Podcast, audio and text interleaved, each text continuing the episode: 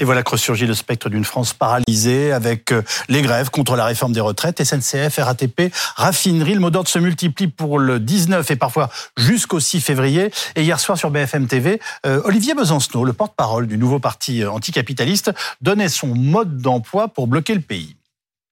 Pour moi, il y a de la complémentarité, d'autant qu'une journée ne suffira pas. Et le bilan, en tous les cas, on peut tirer de ce qui ne marche pas nécessairement, c'est les journées d'action interprofessionnelle sans lendemain. En tous les cas, on est sur un calendrier très étalé dans le temps. Quitte à se dire qu'on va se taper cinq ou six journées de grève interprofessionnelle, euh, peut-être étalées sur deux mois, j'en sais rien. Pourquoi on n'en ferait pas deux, trois d'affilée pour tenter? C'est le seul truc qu'on n'ait jamais tenté. Alors, va-t-on vers une France paralysée par les grèves comme en 1995 pour la forme Juppé Je vous le rappelle, notre pays a-t-il les moyens de le supporter Avec nous pour commenter cette actualité, Amandine Atalaya, éditorialiste politique de BFM TV, Henri Sterdignac, économiste à l'Observatoire français des conjonctures économiques, l'OFCE, Bertrand Dumont, co-secrétaire du syndicat euh, solidaire RATP, Dominique Corona, secrétaire général adjoint de l'UNSA, et Mathieu Lefebvre, député Renaissance du Val-de-Marne, donc député macroniste. Bertrand Dumont, euh, soyons simples et concrets votre objectif est-il de mettre les métros à l'arrêt et d'empêcher les Français d'aller travailler pour dénoncer la réforme des retraites? Ah bah, Je vais faire très simple. Hein. L'objectif, c'est le retrait de la réforme. Donc euh, s'il faut en passer par un blocage de l'économie, et il faudra en passer par là, évidemment, euh, on sera au rendez-vous. Euh, la décision est ferme, elle est définitive, rien ne peut vous faire bouger au moment où nous parlons bah, euh, Écoutez, euh, évidemment, comme dans toute mobilisation qui va durer un petit peu, ça sera les assemblées générales de grévistes qui décideront, puisque c'est les grévistes qui décident de la suite de leur mouvement. Mais en tout cas, nous, ce qu'on sent, en tout cas, et, et c'est pas que les retours de 2019, c'est on, on, fait des, des heures d'info syndicales depuis depuis plusieurs jours à la RATP. On sent bien qu'il y a, il y a il y a, il y a une vraie mobilisation, une vraie contestation sur cette loi inique et se raquettent sur nos retraites. Euh, et les agents de la RATP laisseront pas passer ça. Euh, Dominique Corona, est-ce que bloquer, paralyser est le seul mode d'action dans des circonstances comme celles que nous connaissons en ce moment?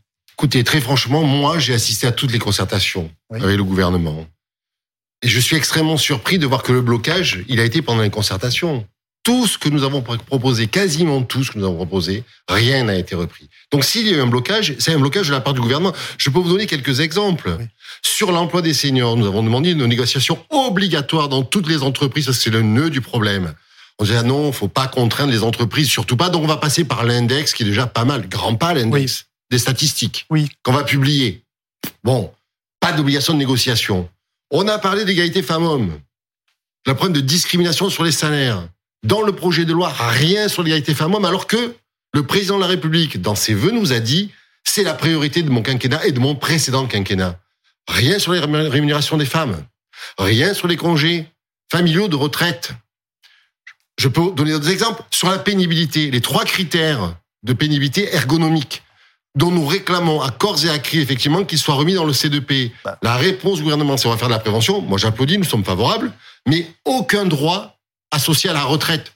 C'est pas possible. Donc, s'il y a blocage, il vient bien de la part du gouvernement qui n'a écouté très franchement que les employeurs. Mathieu Lefebvre. Je crois pas que la paralysie euh, ce soit la solution. Encore une fois, je préfère euh, le débat euh, au combat. Mais vous parlez, monsieur, de raquettes. Je voudrais vous dire, le véritable racket, ce serait de devoir financer autrement cette réforme. Et ça coûterait 4 à 500 euros euh, par an aux Français.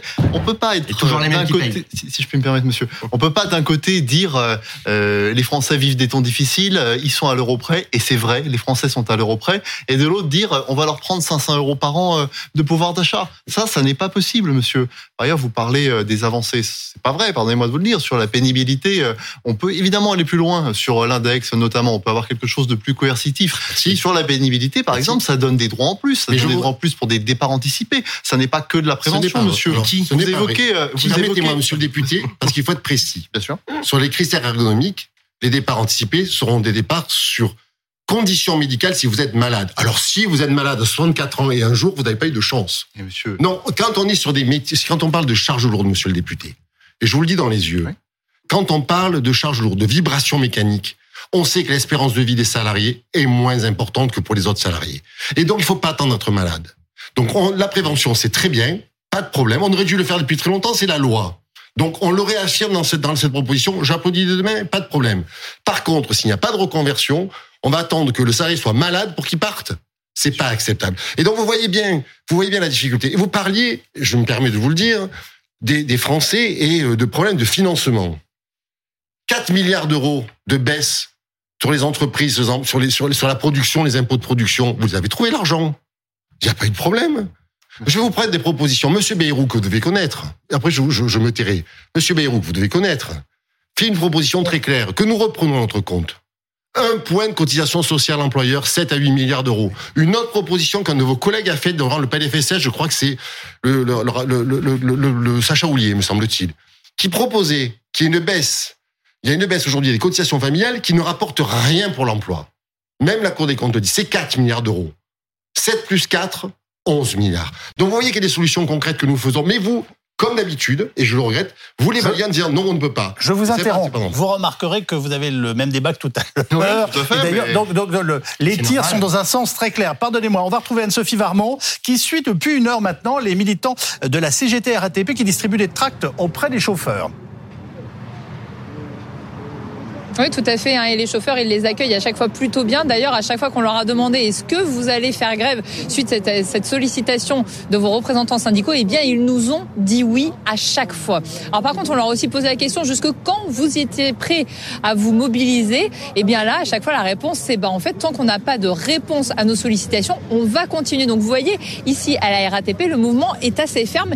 Et pourtant, il y a toujours ce spectre hein, de 2019 qui hante les chauffeurs, qui nous disaient que c'était une grève qui avait été extrêmement dure pour eux, difficile, coûteuse sur le plan financier et aussi sur le plan moral et que évidemment cette grève de 2019, elle avait laissé des marques et pourtant ils sont quand même prêts à fortement se mobiliser parce que pour eux ce n'est pas entendable cette réforme. Ils nous disent que leur métier il est extrêmement pénible et qu'ils ne pourront pas continuer très longtemps dans ces conditions-là. En tous les cas, là pour la soirée, ils vont continuer à se mobiliser encore pendant un très long moment, mobiliser les chauffeurs pour cette journée du 19 et surtout, ils nous disaient que dans les prochains jours, ils allaient se réunir en intersyndical pour continuer à faire pression et surtout à avoir un maximum de gens sur le terrain pour cette journée de mobilisation nationale. Merci beaucoup Anne-Sophie Varmont avec euh, Hortense euh, Gérard Bertrand euh, Dumont. On, se souvient de la longue grève hein, de 2019 qui avait bloqué les, métros, mais l'exécutif avait tenu bon sur sa réforme.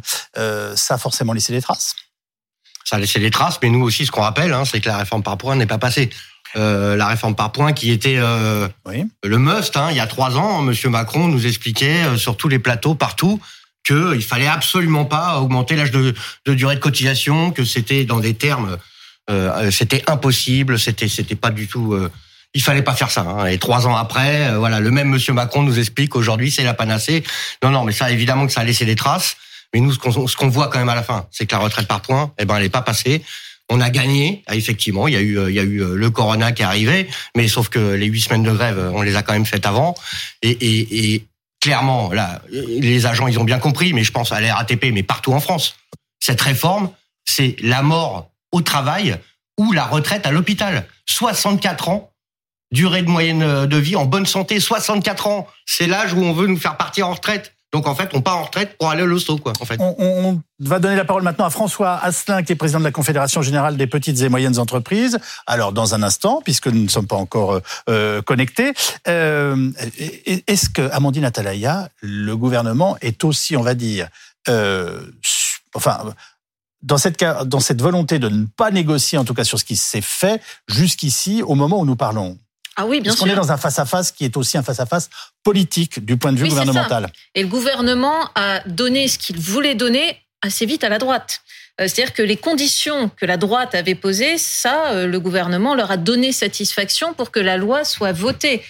En revanche, euh, ce que les syndicats demandaient n'a pas été entendu jusque-là. Et on arrive maintenant sur un examen du texte, comme ça passe par une loi de finances rectificative qui va être très resserrée sur 50 jours à vrai dire, euh, il va y avoir des marges de négociation très faibles, peut-être un peu sur la pénibilité, peut-être un peu sur les seniors.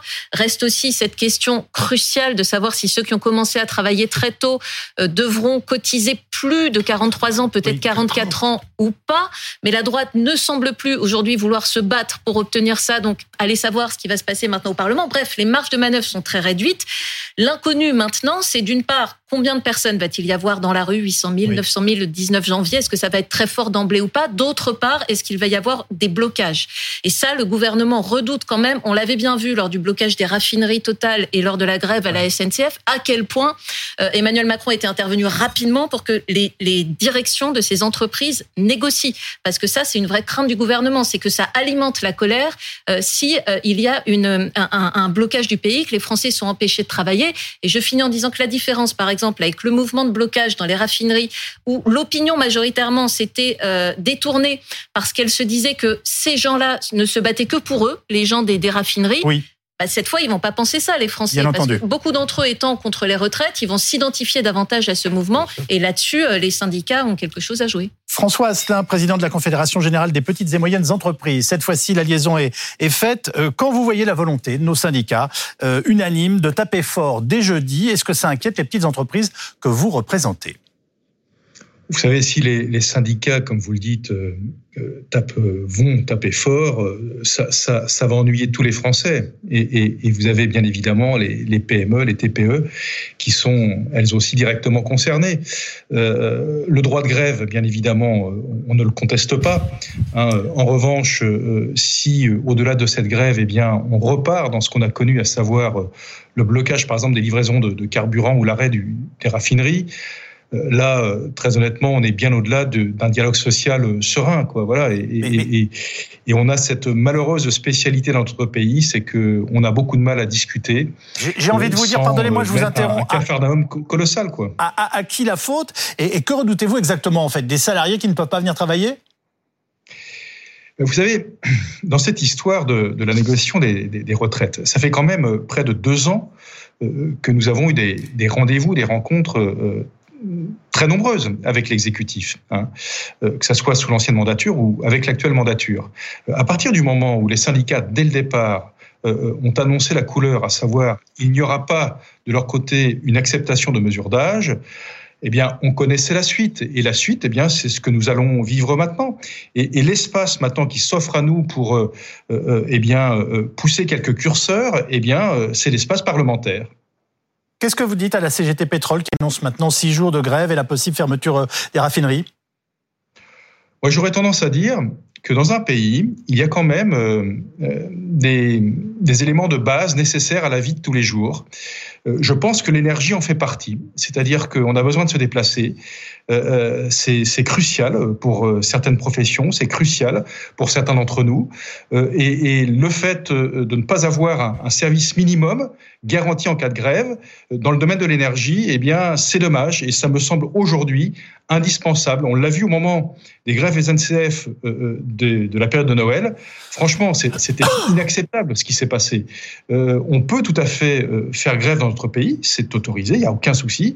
Mais si c'est pour euh, empêcher tout simplement les Français de vivre normalement, eh bien ça, non, ça ne va pas. Vous avez chiffré ce que vous ont coûté les, les grèves en 2019 Alors en 2019, euh, le coût a été considérable, hein, c'est-à-dire que euh, ça a surtout touché l'activité des, des commerces, puisque c'était des, des grèves à répétition. hein. Rappelez-vous, euh, tous les samedis, euh, il y avait dans les centres-villes euh, de notre pays des, des défilés, si bien que les commerçants eh bien, n'avaient tout simplement pas de clients. Les clients fuyaient les centres-villes, et donc euh, l'impact été considérable. On avait estimé à l'époque qu'au niveau national, c'était de l'ordre de 400 millions d'euros de chiffre d'affaires qui s'envolaient chaque samedi pour les commerces. Merci François Asselin d'avoir pris la parole ce Merci soir sur BFM TV. Henri Sterdignac, est-ce- enfin, on a l'image d'une France paralysée. Est-ce que c'est chronique d'un blocage annoncé J'ai envie de vous dire, euh, quasiment rituel euh, dans, dans notre pays. Oui, c'est-à-dire qu'on a un pays où euh, il n'y a pas de dialogue euh, fructueux, si on peut dire, entre euh, l'État, les syndicats et le patronat. Et Pourquoi le, et le problème là, c'est que euh, l'État a durci sa position. Hein, on l'a vu pour le chômage, où le gouvernement a pris une décision contre l'avis des, des partenaires sociaux. Et là, on a une décision qui est prise contre l'avis des syndicats. Et dans beaucoup de pays, ça ne, ça ne serait pas possible. Ce serait pas possible en Suède, par exemple, de prendre une décision de ce type-là sans que ce soit euh, concerté avec euh, les syndicats, sans qu'il y ait un dialogue suffisamment long pour que euh, il y ait un accord. Le problème. Mais pardonnez-moi, en Suède, syndicats, euh, entreprises et éventuellement gouvernement se parlent à longueur d'année. C'est-à-dire Oui, que c'est une, ben conversa- exactement. conversation qui a lieu en permanence. Exactement. Mais le problème, vous voyez, c'est que lorsque quelqu'un, un président de la République, se fait élire en disant ça sera 65 ans et que ça devient une sorte de tabou, il peut absolument pas reculer sur le fait qu'il faut absolument prendre dans l'urgence des mesures d'âge alors que bon bah c'est pas rendu nécessaire par la situation financière. Qu'est-ce que c'est que les 14 milliards que ça va rapporter quand on sait que le gouvernement a dépensé 69 milliards de baisse d'impôts depuis euh, 2017 et quand on sait que euh, qui, l'UNEDIC va qui avoir donne des à notre pays aujourd'hui, pardonnez-moi de vous interrompre, euh, des résultats en termes de travail qu'on n'a pas connus depuis euh, des années et des années. Je- Oui. Ça n'est pas la propagande de- gouvernementale que je relais, c'est une réalité objective et chiffrée. Oui, c'est une, une réalité objective et, et chiffrée. On a un gouvernement qui, effectivement, a eu un certain nombre de réussites en matière d'emploi. Réussite où il faut tenir compte du, du, du rôle de l'apprentissage, du développement des, des emplois précaires. C'est un certain modèle qui se développe dans lequel on va forcer de plus en plus les travailleurs à prendre des emplois précaires sous-payés. Effectivement, ça va faire baisser le chômage.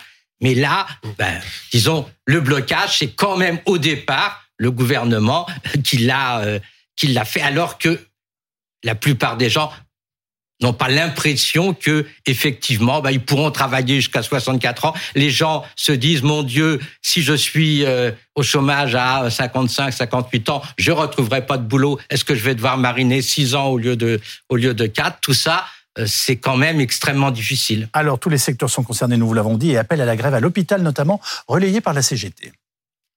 L'hôpital est touché, tout le monde est touché, donc c'est pour ça qu'on sera tous mobilisés ensemble pour cette première journée de grève du 19 janvier. Les collègues sont prêts à partir dans la lutte, dans la grève. C'est les premières, euh, les premiers retours qu'on a ce matin sur les distributions de tracts, c'est que effectivement il y aura du monde à la manifestation du 19 et il y aura du monde prêt à se mobiliser pour les jours suivants aussi. Bon, aucun dialogue ne paraît possible, Amandine Atalaya Euh, à ce stade entre Oui. euh, les Pff, non c'est vraiment compliqué. Puis on a bien vu que politiquement euh, Emmanuel Macron est décidé à faire euh, cette réforme. Il fait un pari, Hmm il fait une sorte de pari politique Euh, qui, qui engage la fin de son quinquennat quand mais même. il est convaincu que ça passe, à vrai dire. L'enjeu pour lui, c'était qu'il ne voulait pas qu'il y ait un 49-3. Donc l'enjeu, c'était de s'assurer qu'il ait les voix de la droite. Maintenant que c'est conclu, que la droite a topé et que cette loi va être votée, Emmanuel Macron ne pense pas aujourd'hui que les manifestations puissent être suffisantes euh, pour euh, devoir, in fine, plier. Donc si on se disait, il veut négocier, on pourrait Oui. dire, par exemple, Oui. allez, on part sur 63 ans. C'est-à-dire qu'au lieu de une sorte de, de compromis acceptable, mais on n'en est pas là du tout euh, à ce stade. Euh, et par ailleurs, le gouvernement a en tête des, des manifestations monstres avec, euh, en 2010, 2 millions de personnes dans la rue, un mouvement très long et néanmoins des réformes qui passent. Euh, et pour finir, Emmanuel Macron ne cherche pas à être réélu non plus Non. euh, la prochaine fois. Donc, euh, disons que s'il s'aliène des voix de la gauche, de toute façon, c'est pas la gauche qui l'a élu, c'est la droite. Et euh, en partie les retraités. Donc il satisfait son électorat et il n'y a pas d'enjeu à long terme électoral pour lui non plus. Vous partagez la brillante analyse d'Amandine Ouais, je, je trouve que chacun prendra ses responsabilités, les, les représentants des organisations euh, sociales et, et- et nous-mêmes la majorité. On le fera, mais on le fait pas. C'est pas une réforme de droite, c'est pas une réforme de gauche. Je crois que c'est d'abord une réforme pour euh, sauvegarder notre système de retraite euh, par répartition. Mais il faut bien faire comprendre aux Français que si on ne fait pas ça, c'est pas euh, les Français euh, les plus modestes qui vont pouvoir s'en sortir, c'est ceux qui au contraire auront pu euh, développer une capitalisation. Et donc ce système-là, ce système qui est juste, qui est hérité depuis des décennies dans notre modèle social, il nous appartient évidemment de le préserver. Un mot peut-être, Monsieur Sterdignac, quand on a 3 000 milliards d'euros de dette et d'endettement public, quand on, va vers 150 milliards d'endettement en plus euh, euh, à, à hypothèse extrêmement favorable, je suis désolé de vous le dire, mais il est notre responsabilité d'éviter de léguer une dette aussi importante à nos enfants, parce que la dette de demain, c'est quoi? C'est des impôts de demain. Et vous avez baissé les impôts Mais non, mais- de 60 milliards par an. Donc, en, en faisant le même calcul que vous, on cumule ça sur 10 ans, ça vous fait 600 milliards dont vous êtes euh, directement Alors, euh, 100 responsable. milliards d'évasion fiscale, Alors, on peut- 250 c'est un peu- milliards d'aide aux entreprises. On parle de peu 11 le milliards, de quoi on parle Alors, pardon, alors, on pardon, parle alors, on peut peut-être vous poser la question autrement. Est-ce qu'on a les moyens de se payer une grève après deux ans de Covid et Non. toutes les difficultés qu'on connaît? Je sais pas comment le. Non, bien sûr, on n'a pas les moyens. hein. On sait très bien qu'on est dans une situation de croissance, euh, disons, euh, voire même négative, que tout le monde souffre en raison des hausses de pouvoir d'achat. Bien sûr, le problème, c'est on n'a pas les moyens de faire la guerre, mais le problème, on le voit, la guerre est déclarée et il va y avoir euh, des blessés, des morts. Euh, voilà, maintenant, savoir la responsabilité d'un côté ou de l'autre, euh, voilà, c'est la guerre. hein. La guerre est déclarée, nous dites-vous. On va écouter Laurent Berger qui appelle lui à des manifestations les plus larges possibles. L'appel des organisations syndicales de façon unitaire, c'est deux choses. On a un mot d'ordre, un seul, c'est le, c'est on, ne veut pas du recul de l'âge égal de départ en retraite à 64 ans, donc on demande de retirer euh, cet, élément. Et le deuxième, c'est qu'on appelle à des manifestations les plus massives possibles le 19 euh, janvier partout en France. Des, Français dans les rues, sans blocage, ça va faire bouger le gouvernement? Vous savez, le gouvernement euh, et la majorité sont déterminés, encore une fois, parce qu'il n'y a pas d'alternative crédible à ce projet de réforme des retraites. Et par ailleurs, parce que c'est une réforme de progrès social. On est par exemple euh, l'exemple des, des. Vous aurez du mal à 1200. convaincre. Non, mais moi, vous savez, je veux dire, on ne peut pas opposer. Il n'y a pas euh, des gens qui défendent les travailleurs et d'autres qui les défendraient pas. Le président de la Ah, République, bah, il a toujours été. les président de la. République, il a toujours été du côté Ça. du travail. Vous savez, moi, j'ai trop de respect pour les gens qui sont euh, justement 20 soumis. ans, vous Monsieur, avez, attendez, si juste franchement, voilà, on laisse terminer Juste, euh, Mathieu parce que Lefebvre. Tout à l'heure, vous avez euh, évoqué euh, les postures pénibles, les vibrations. euh, ben, ce sont précisément ces critères qui vont être revalorisés, qui vont donner droit à plus de droits demain dans la réforme que nous proposons. Donc, il n'y a pas d'un côté ceux qui défendent les travailleurs sur les estrades et dans les manifestations, et de l'autre ceux qui ne le feraient pas et qui nourriraient le grand patronat. Le camp des travailleurs, c'est aussi le camp de la majorité qui croit au travail, qui croit à la revalorisation de la valeur travail. Monsieur le député, pouvez-vous me dire quelles sont les avancées sociales sur les critères ergonomiques? Parce que ça je serais très très surpris où j'ai pas lu le même projet que vous dans le même dossier de presse. Alors- Pouvez-vous m'expliquer? Comme c'est la troisième fois qu'on en parle ce soir, je vous laisse faire une réponse courte. Si vous Les le trois bien. critères euh, que vous évoquez, qui sont euh, les critères les plus euh, délicats, les vibrations mécaniques, Oui. les postures ergonomiques et euh, notamment le travail de nuit. Ces critères-là, ils donneront droit. non, Non, pardonnez-moi. Non, pardonnez-moi, les charges lourdes, les excusez-moi. charges lourdes. Et les charges lourdes. Ils donneront droit Merci. demain dans le système de pénibilité à plus de droits et ils favoriseront des départs anticipés Mais non. sur la base d'un Non, suivi médical cas. c'est- alors, individualisé. c'était- Non. Permettez-moi de vous le dire. Donc, il y a un problème de dossier, puisque, Non. je vais vous le dire, c'était le cas des ordonnances de Emmanuel Macron sur le travail en 2017, me semble-t-il. Et c'était la même chose. Sauf que, effectivement, ça sera plus peut-être facile d'avoir une retraite pour, euh, par, par rapport à ces critères. Mais il n'y a pas, c'est encore, il faut être malade. Donc, et puis, je voulais vous dire sur l'unité syndicale, Monsieur Calvi. Moi, je suis membre de, de, de, la- de, de, de l'intersyndicale depuis le début. Oui. Je représente mon organisation. Oui. Jamais je n'ai vu une telle ambiance entre nous. Jamais. Dire que c'est une ambiance où on travaille vraiment, où il n'y a pas de coup tordu, où je peux vous dire qu'on est déterminé dans la bonne humeur. Je pense que ce gouvernement a réussi l'exploit D'une fraternité d'une syndicale fraternité syndicale qui va durer. Jusqu'à quand? Qui va durer parce que je pense que plus rien ne sera comme avant. Parce qu'on se connaît maintenant. Parce qu'on discute en toute franchise. Et je vous le dis, adoption ou pas de, de ce projet de loi, ça continuera. Ça continuera. Et je peux vous dire que pour longtemps, les relations intersyndicales vont être extrêmement apaisées maintenant. Même si on n'est pas d'accord sur un certain nombre de sujets entre organisations syndicales, il n'empêche que je sais qu'on va continuer à se parler maintenant et que donc pour le gouvernement, quoi qu'il arrive, tout sera beaucoup, beaucoup plus compliqué à partir de maintenant. Vous avez cette perception de former un bloc, même s'il est circonstanciel? Écoutez, moi je milite depuis 95. euh, Je suis arrivé à la RATP en 94. hein, je suis tombé dans le bain tout de suite. Hein. Moi, de mémoire, alors moi, je, je suis pas l'intersyndicale nationale, mais on a évidemment toutes les infos de nos co-secrétaires euh, et porte-parole évidemment. Moi, je me rappelle pas avoir vu effectivement une telle unité. euh, et effectivement, pour ça, on peut remercier le gouvernement. Il faudra voir donc euh, si ça fera reculer le gouvernement. On va vite voir maintenant. On va vite voir, vous le pensez? Ah bah écoutez, le 19, on n'a pas le choix, vous l'avez dit, le timing est très serré. Là, on n'a pas, nous, effectivement, trois mois pour préparer 2019, comme on avait eu. Là, on n'a pas ça. Nous, on est déjà préparé. Le 19, faut qu'on tape très fort. Et ça va donner le- la dynamique derrière. Rendez-vous donc. Je pense qu'on va très vite voir. Rendez-vous donc euh, jeudi prochain. Merci à tous d'avoir participé à ce second débat.